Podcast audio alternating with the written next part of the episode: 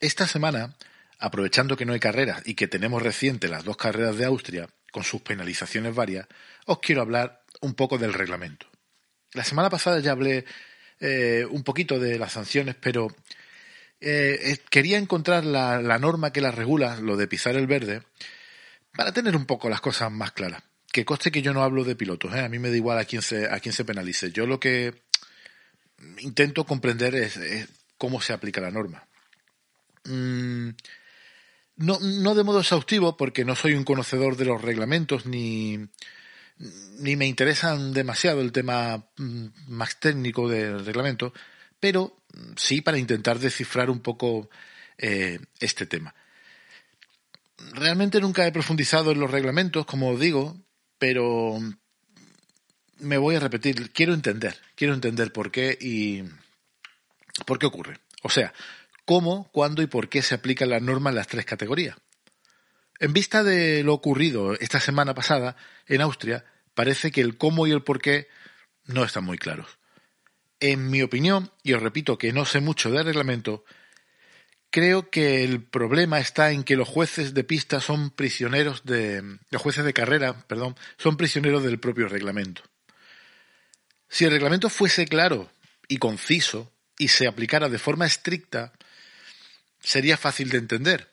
Pero mm, un reglamento tan estricto y aplicado de forma tan concisa siempre sería injusto, porque a veces mm, hay que interpretar un poco. Pero claro, claramente el reglamento no es ni claro ni estricto y esto, paradójicamente, lo convierte a su vez en un reglamento injusto de aplicar. Muy curioso, ¿verdad? Eh, porque cuando se, si se aplica un reglamento eh, 100% estricto, se vuelve injusto. Si se, si se interpreta a la buena de Dios, también se vuelve injusto. ¿Qué habría que hacer entonces? Pues siempre en mi opinión, en mi opinión, creo que habría que hacer un reglamento claro y flexible a la vez y que permita que un buen grupo de jueces de calidad lo apliquen correctamente. Os voy a poner un ejemplo. He buscado la legislación en cuanto a pisar el verde y veréis lo lioso y difícil de interpretar que es el reglamento. Eh, voy a leeros palabra por palabra el reglamento al respecto. Voy a leeros el, el primer párrafo que es bastante extenso y ya veréis. Voy allá. Una infracción en la última vuelta que haya afectado el resultado de una carrera debe indicar que el piloto en cuestión estaba en desventaja al exceder los límites de la pista. Si los stewards consideran que no hay una desventaja clara, el piloto será penalizado con un cambio de posición o una penalización de tiempo. Esto es para asegurar que cualquier piloto que exceda los límites de la pista en la última vuelta debe estar en una peor posición que el piloto o los pilotos con los que compite directamente por una posición final. Mm, os aseguro que yo no soy muy tonto y soy lector de... leo bastante, ¿vale? Tengo una buena comprensión lectora.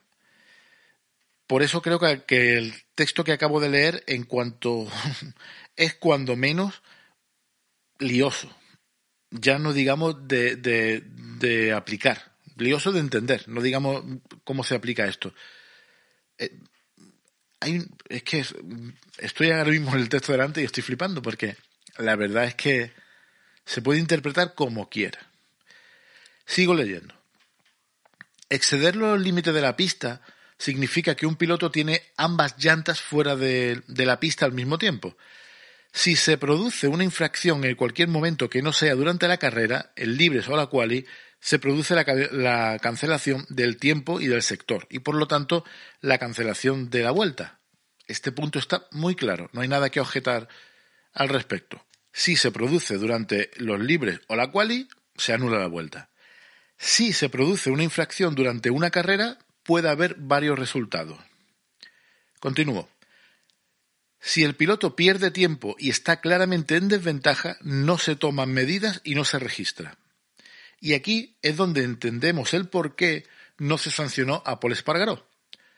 No solo no se benefició, sino que acabó en desventaja frente a sus rivales, perdiendo dos plazas en la maniobra. Pero entonces no explica lo ocurrido en Moto 2 con Martín y Bezeki.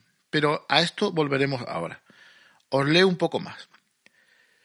Si un piloto comete tres infracciones, se envía un mensaje de advertencia a su dashboard. Una vez que hay cinco infracciones de límite de pista, se emite una penalización de vuelta larga, long lap. Y aquí veo una gran laguna. De hecho, es, es para mi gusto la laguna. O se puede pisar o no se puede pisar. Punto. Porque si sabes que te permiten cuatro oportunidades antes de ser penalizado, ¿esa qué mierda de regla es? No sé si me explico. Eh, si no es en la última vuelta, puedo, dar, eh, puedo usar la zona verde para ir más rápido en una zona, pues para adelantar a un rival, para prepararme la siguiente curva o para salir más rápido que el siguiente. Y lo puedo hacer hasta cuatro veces sin que me penalicen. Esto no es normal. Es que el verde no está para pisar para eso que quiten el verde, como hacen en el British. Hace poco estuve viendo una carrera, la semana pasada estuve viendo una carrera del British eh, de Superbike y no hay ni verde ni nada, no, no había ni piano, una línea blanca y césped. Esto que, es que no es cachondeo. Os leo el último párrafo, el último párrafo, perdón. Si los comisarios FIN MotoGP consideran que un piloto ha obtenido una clara ventaja en una sola infracción de límite de pista, se puede imponer una penalización, un cambio de posición una penalización de tiempo o una penalización de vuelta larga a lo largo de la carrera. ¿Y ahora cómo nos comemos esto? O sea, ¿puedo hacerlo cuatro veces, pero no puedo obtener mucha ventaja cada vez? ¿Comprendéis el lío de aplicar este reglamento? Porque, ¿quién decide cuánto es mucha ventaja? ¿Es medio segundo mucha ventaja? ¿Tres décimas mucha ventaja? ¿Un segundo es mucho? Eh, si no gano, nada, pero la siguiente curva puedo tomarlo más rápido, ¿es mucha ventaja o es poco? Retomemos lo de Martín y Bezeki, ¿vale? Martín toca el verde con las dos ruedas y debe ser sancionado. Hasta aquí, todo de acuerdo, no hay pega. La cuestión es que Bezeki, que iba a su rueda, toca en el mismo punto 60 centésimas después. Hay quien dice que Bezeki no tenía las dos ruedas mm, en el verde. Yo sigo viendo las dos ruedas en el verde, pero bueno. Es verdad que toca un poco menos pero colado rueda en el verde yo sigo viendo. Y curiosamente en un sitio donde ninguno de los dos gana absolutamente nada. Ninguno de los dos, ni Martín ni Bezeki.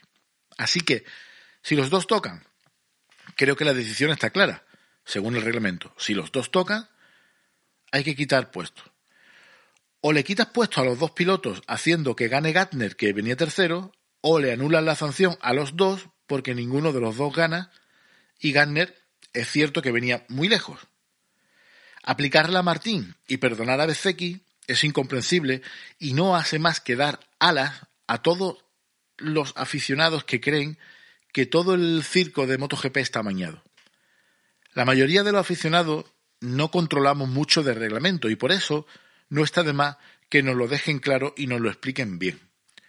Porque al fin y al cabo somos nosotros los que mantenemos el tinglado en pie.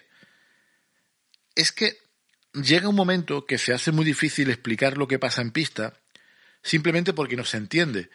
Y hay veces que discuto en redes sociales sobre que está amañado la cosa o no está amañada la cosa y te salen con estas con estas cositas, te ponen fotos de Bezeki o de tal o de la semana pasada o de mm, lo que sea pisando el verde o de Paul Espargaro y te tienes que callar, tienes que decir, pues mira, sí, llevas razón, esto es extraño. Por cierto, antes de acabar, quiero eh, dejar claro que realmente pienso que el trabajo realizado por los jueces de carrera es muy difícil y, además es que están continuamente puestos en duda, lo que no debe ser nada bonito.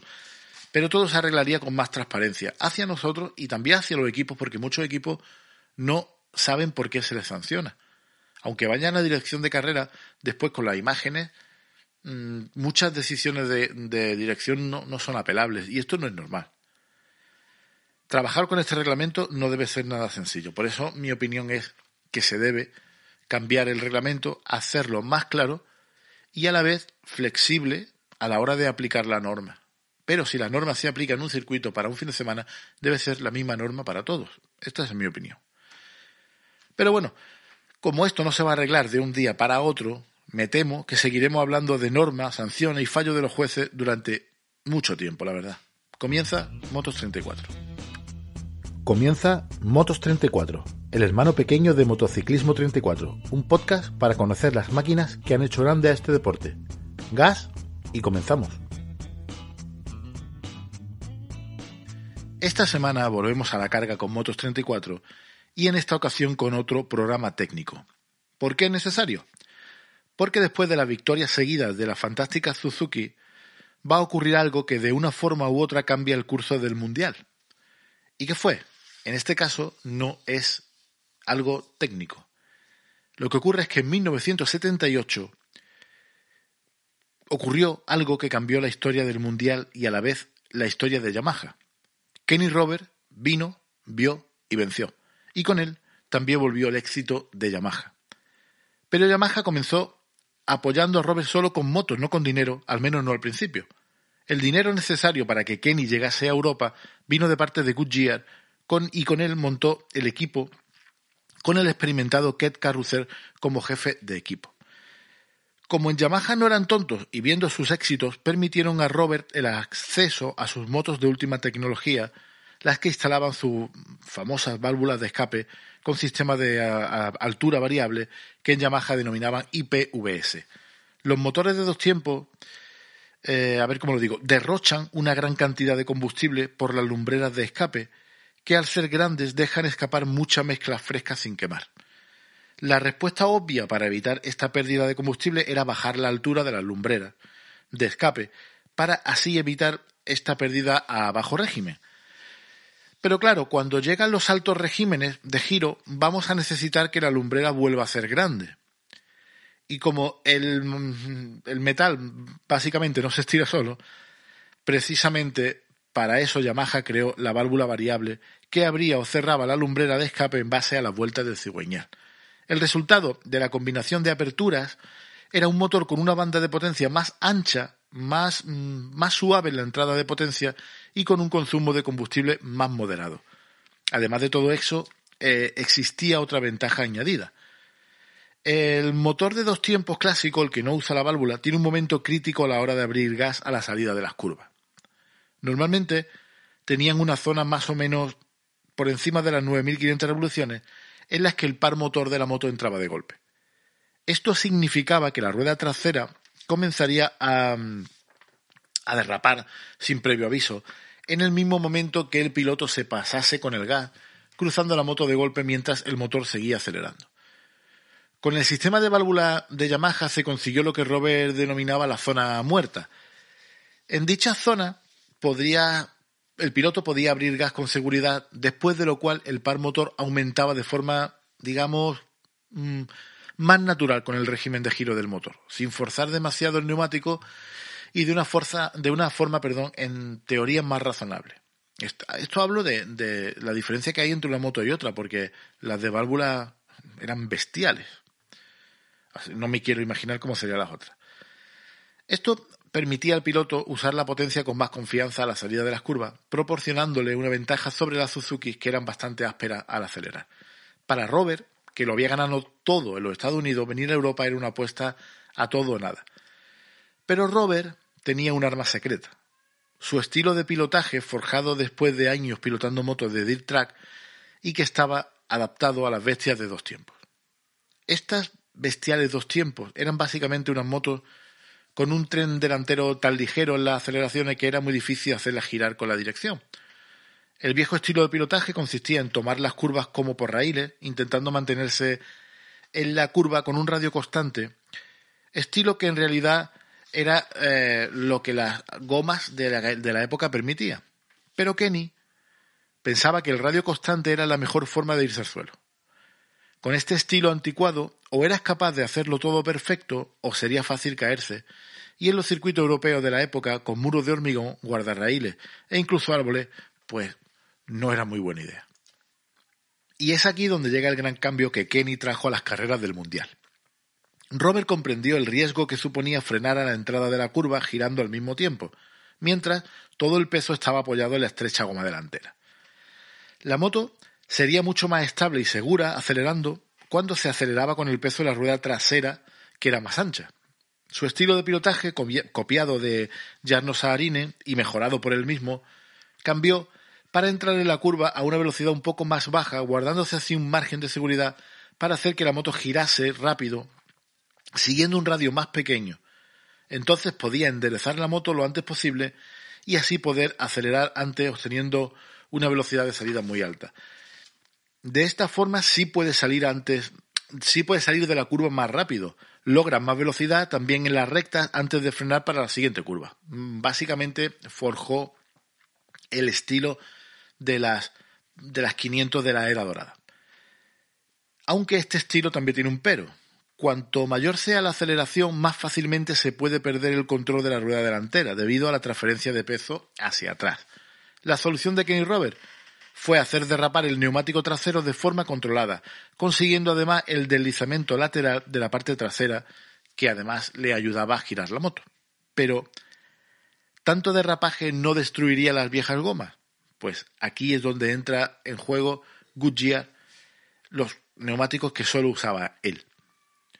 Goodyear no tenía experiencia fabricando neumáticos para moto, pero en cambio tenía mucha haciendo coches o sea, neumáticos para coches de la NASCAR. Estos coches eran y son capaces de hacer trabajar los neumáticos en condiciones muy, muy, muy duras, así que los compuestos usados por las gomas de Robert eran especialmente aptos para derrapajes. Cuando la batalla con las Suzuki comenzó, empezó a subir el enfrentamiento entre Goodyear y Dunlop, en de la que Dunlop saldría muy beneficiado. La estructura de las carcasas diagonales están formadas superponiendo capas fabricadas con fibras paralelas, alternando las fibras, la orientación de las fibras según capa, y unidas entre ellas con una fina capa de goma. O sea, imagina una lasaña donde se van mezclando fibras hacia adelante, fibras hacia un lado, fibras hacia adelante, fibras hacia un lado, y al final se recubre todo de caucho, más o menos. Los bordes libres de cada lona se envuelven los anillos de acero que forman los talones del neumático que cubierto con la goma se asienta en los flancos de las llantas, o sea, lo que es un neumático normal. Cuando todas estas capas flexan durante su uso, se genera calor. así se calienta un neumático, flexándolo. Conforme la potencia aumentaba, también lo hacía el calentamiento de los neumáticos, lo que obligaba a fabricarlos más gruesos y, y al ser más gruesos eran más rígidos, lo que obligaba a su vez calentarlos más para que agarrasen adecuadamente. Tengo que deciros que por muy complicado que sea el concepto mecánico al que me, enfrente, suelo entenderlo bastante bien. Pero el tema de los neumáticos, por mucho que lea y me informe al respecto, me supera. Así que estoy intentando resumirlo lo mejor posible. Sea como sea, a Robert los Goodyear le funcionaban, pero era el único que lo usaba. Por tanto, era el piloto, el probador, el desarrollador, lo era todo. Y a veces la cantidad de gomas y compuestos que le llegaban era tal que no era nada fácil saber cuál tenía que usar. De cualquier modo, los neumáticos tenían problemas de agarre a medida que la potencia de las motos también aumentaba. Para intentar, incluso los Goodyear, claro, para intentar reducir estos problemas, Yamaha probó una solución que fue reducir el peso de la moto. Como todos sabemos, el peso de la moto es lo que aplasta los neumáticos contra el suelo. Cuanto más peso pongamos, más temperatura, más agarre y más problemas. Hay una fórmula básica que nos ayuda a entender todo este follón. La aceleración de una moto es igual a la fuerza de empuje dividido por la masa. Si reducimos la masa por un lado, aceleraremos más, pero por otro lado, a, reduciremos la temperatura de la goma, que es lo que se, que se quería. Es una combinación muy atractiva. ¿Cómo consiguieron reducir el peso de la moto? Con aluminio. Pero a grandes rasgos y sin entrar mucho en detalles, estos chasis de aluminio no funcionaban bien. Eran poco sólidos y además eran muy frágiles. A esto hay que sumarle que el constante aumento de potencia volvía a poner en apuro las gomas sumando además que el, aumento de aceleración debido al menor peso de estos chasis conseguían hacer el tren delantero más ligero y más inestable. Arreglabas un problema y te encontrabas con otro. Realmente era un círculo vicioso. Difícil de detener, al menos en la época. Como anécdota, comentar que una vez Robert sufrió un shimmy tan fuerte que el neumático delantero sin cámara se desllantó desinflándose a 240 km por hora. Bueno, a finales de 1980 Suzuki celebró una reunión en su fábrica junto a sus pilotos para crear una nueva moto. El resultado fue la RG500 Gamma, una moto para la temporada 81. Más pequeña, más ligera y que cuidaba mejor los neumáticos y además cambiaba de dirección de forma más fácil. Como podemos ver, Yamaha no fue la única en poner a dieta sus máquinas. Las marcas intentaron rediseñar todo para reducir peso. En Suzuki fabricaron diminutos cárteres y cigüeñales más pequeños que en realidad eran capaces de dominar mm, la mayor potencia de su máquina. Pero las dos marcas, Suzuki y Yamaha, seguían con los problemas de chasis, alterando todo esto su trabajo. Parece que las dos fábricas niponas olvidaron la máxima de dejar tranquilo lo que funciona y tocar únicamente lo que no lo hace. Y olvidar esto fue un error. Eh, es muy japonés, ¿eh? le pasa a Honda continuamente. Así que esta fue una época muy difícil para los ingenieros, ya que estaban llegando nuevas tecnologías, pero aún no se sabía los efectos que provocaban en la moto. Los neumáticos de la época estaban llegando al final de su vida útil, se retorcían y recalentaban perdiendo básicamente el agarre, pues en poco más de siete vueltas ya estaba sin agarre y a ver, a partir de ahí, pues te las apañaba. ¿Cómo se podría corregir esta situación? Bueno, pues había amortiguadores nuevos en el mercado, pero ¿cómo aprovecharlo en los nuevos chasis de aluminio que flexaban tanto? Bueno, los chasis se aligeraron y probaron nuevas aleaciones, pero la flexibilidad de estas aleaciones hacía las motos inestables. Estas pruebas, saliéndonos un poco del tema, todas estas pruebas de Yamaha con chasis de aluminio y, intentos por innovar, eh, al final fueron los que al principio le dieron los títulos a Robert, pero al final todas estas pruebas y cambios de moto fueron los que le quitaron los títulos a Robert, paradójicamente. En fin, seguimos. Por supuesto, estaban los motores, que ya estaban muy, muy, muy por delante de los chasis. Los motores habían ganado caballo a una velocidad que ni los chasis ni las suspensiones de la época podían aguantar. Realmente el problema era tal que se llegó a pensar en quitar caballos a las motos. Por ejemplo, se comprobó cómo en el 81 los 150 caballos de la Yamaha eran derrotados por los 135 caballos de la Suzuki. Como vemos, fue una época donde se intentaron y de hecho se probaron muchas soluciones para ir rápido, muchas funcionaron y otras tantos no. Se probaron horquillas antihundimiento, ya fueran mecánicas o hidráulicas, nuevas aleaciones para chasis, chasis perdón, o incluso diversas soluciones en el motor, diversas soluciones mecánicas. La evolución era cara y además imparable, y en estos tiempos era mucho mejor disponer de un piloto excepcional mientras llegaban piezas que funcionasen. Y bueno, hasta aquí el programa de hoy lo vamos a dejar justo antes de que empiece a ganar Robert. Del 78 al 81 hubo una gran revolución provocada en gran medida por la elevada potencia que se les estaba sacando a esos motores de 500. El tema de los neumáticos de Robert lo tocaremos cuando empecemos con las carreras que ganó Robert, porque aunque la gente creía que eran neumáticos, entre comillas, mágicos, yo mi, opinión es que no lo eran tanto. Es que Robert era muy bueno, pero ya llegaremos. Y cuidado, que estaban a punto de llegar las ondas a la partida y esto, como todos sabemos, cambiará el Mundial para siempre. Lo dicho, por ahora, aquí terminamos. La música que ha sonado por aquí, bajo licencia Creative Commons, ha sido del bueno de Conway Hambo. Amigos, sed felices, os espero el próximo programa. Si os ha gustado, ya sabéis, corazoncito en iVoox o reseña en iTunes esto ha sido todo por hoy. Yo soy Juanjo Ramírez. Adiós amigos. Adiós.